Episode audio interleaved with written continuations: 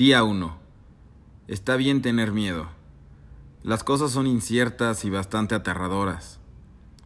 Tienes miedo porque te importa.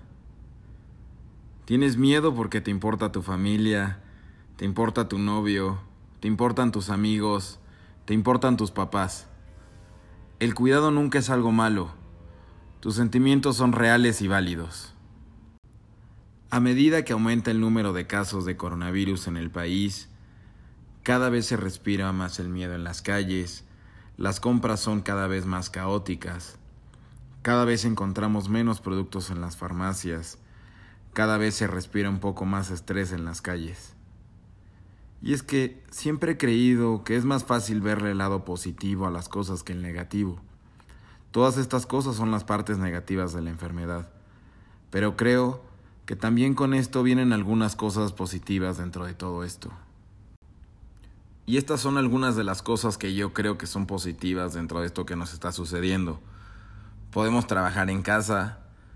La vida en general se ha detenido. La vida va tan rápido que muchas veces es imposible ver lo que está a nuestro alrededor. Y debido al distanciamiento social, estamos encontrando nuevas maneras de mantenernos en contacto con amigos y con familiares. Esto es un punto de suma importancia para mantener una mente tranquila y una mente sana durante este tipo de situaciones.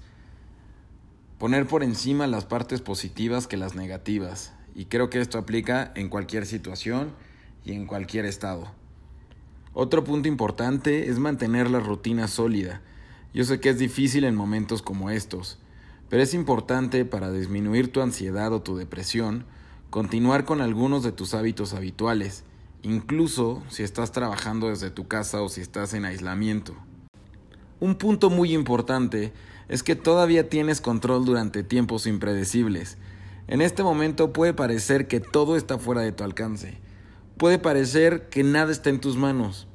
Pero ahora más que nunca, cuidarse es cuidar a toda la comunidad. Además de tomar las precauciones de salud recomendadas, hay tantos comportamientos internos que junto a los externos en los que nos podemos enfocar y que ayudarán a restaurar una sensación de tranquilidad, de paz y de empoderamiento. Es posible que no podamos detener por sí solo la propagación del coronavirus, pero podemos cambiar la cantidad de noticias que consumimos. Podemos también tratar de detener a nuestro crítico interno en su camino y practicar el amor propio Podemos comunicarnos con familiares y amigos con mensajes de amabilidad y cuidado. Podemos mantener rutinas y priorizar prácticas restaurativas y relajantes para mantener la salud mental y física. Estos son algunos que me sirven a mí y que quizás te puedan servir a ti. Cambiarte para el día a día, quitarte la pijama y hacer tu cama. Sé que es muy cómodo estar con pijama todo el día, pero de repente sin darnos cuenta ya llevamos tres días con los mismos calcetines y esto quizás pueda afectar un poco nuestro estado de ánimo o en la forma en que pensamos. Crea tus espacios, crea altares o crea spots. Necesitamos espacios sagrados, necesitamos espacios en donde nos sintamos seguros, en donde podamos escuchar una canción y nos haga sentir mejor, en donde podamos tomar nuestro café o té, en donde podamos sentarnos con nuestra laptop y que nos sintamos completamente seguros. Arregla o reordena. Crea nuevos espacios, ayuda a refrescar tu alrededor. Puedes comer y conectarte al mismo tiempo con algún amigo por medio de FaceTime o alguna aplicación y pueden comer al mismo tiempo. Sal un poco a que te dé el sol, eh, esto sin caminar, solo sal, que te pegue un poco el sol. A lo mejor puede ser en tu ventana, puede ser en tu balcón todo esto creo que te cambia completamente el mindset con el que inicias el día o con el que estás en, en el día. Estas son algunas de las cosas que me ayudan a mí, pero sin duda tú encontrarás las tuyas. Otra cosa importante es saber que nada en este mundo y en esta vida es eterno. Todo tiene un fin.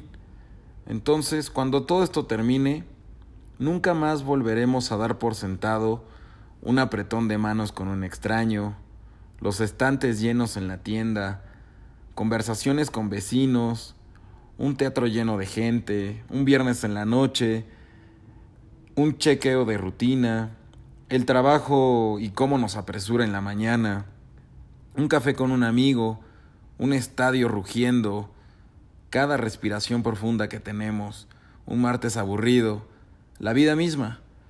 Cuando esto termine podemos encontrar que nos hemos vuelto más como las personas que queríamos ser, que fuimos llamados a ser, que esperamos ser y que podamos permanecer así, mejor el uno para el otro debido a lo peor.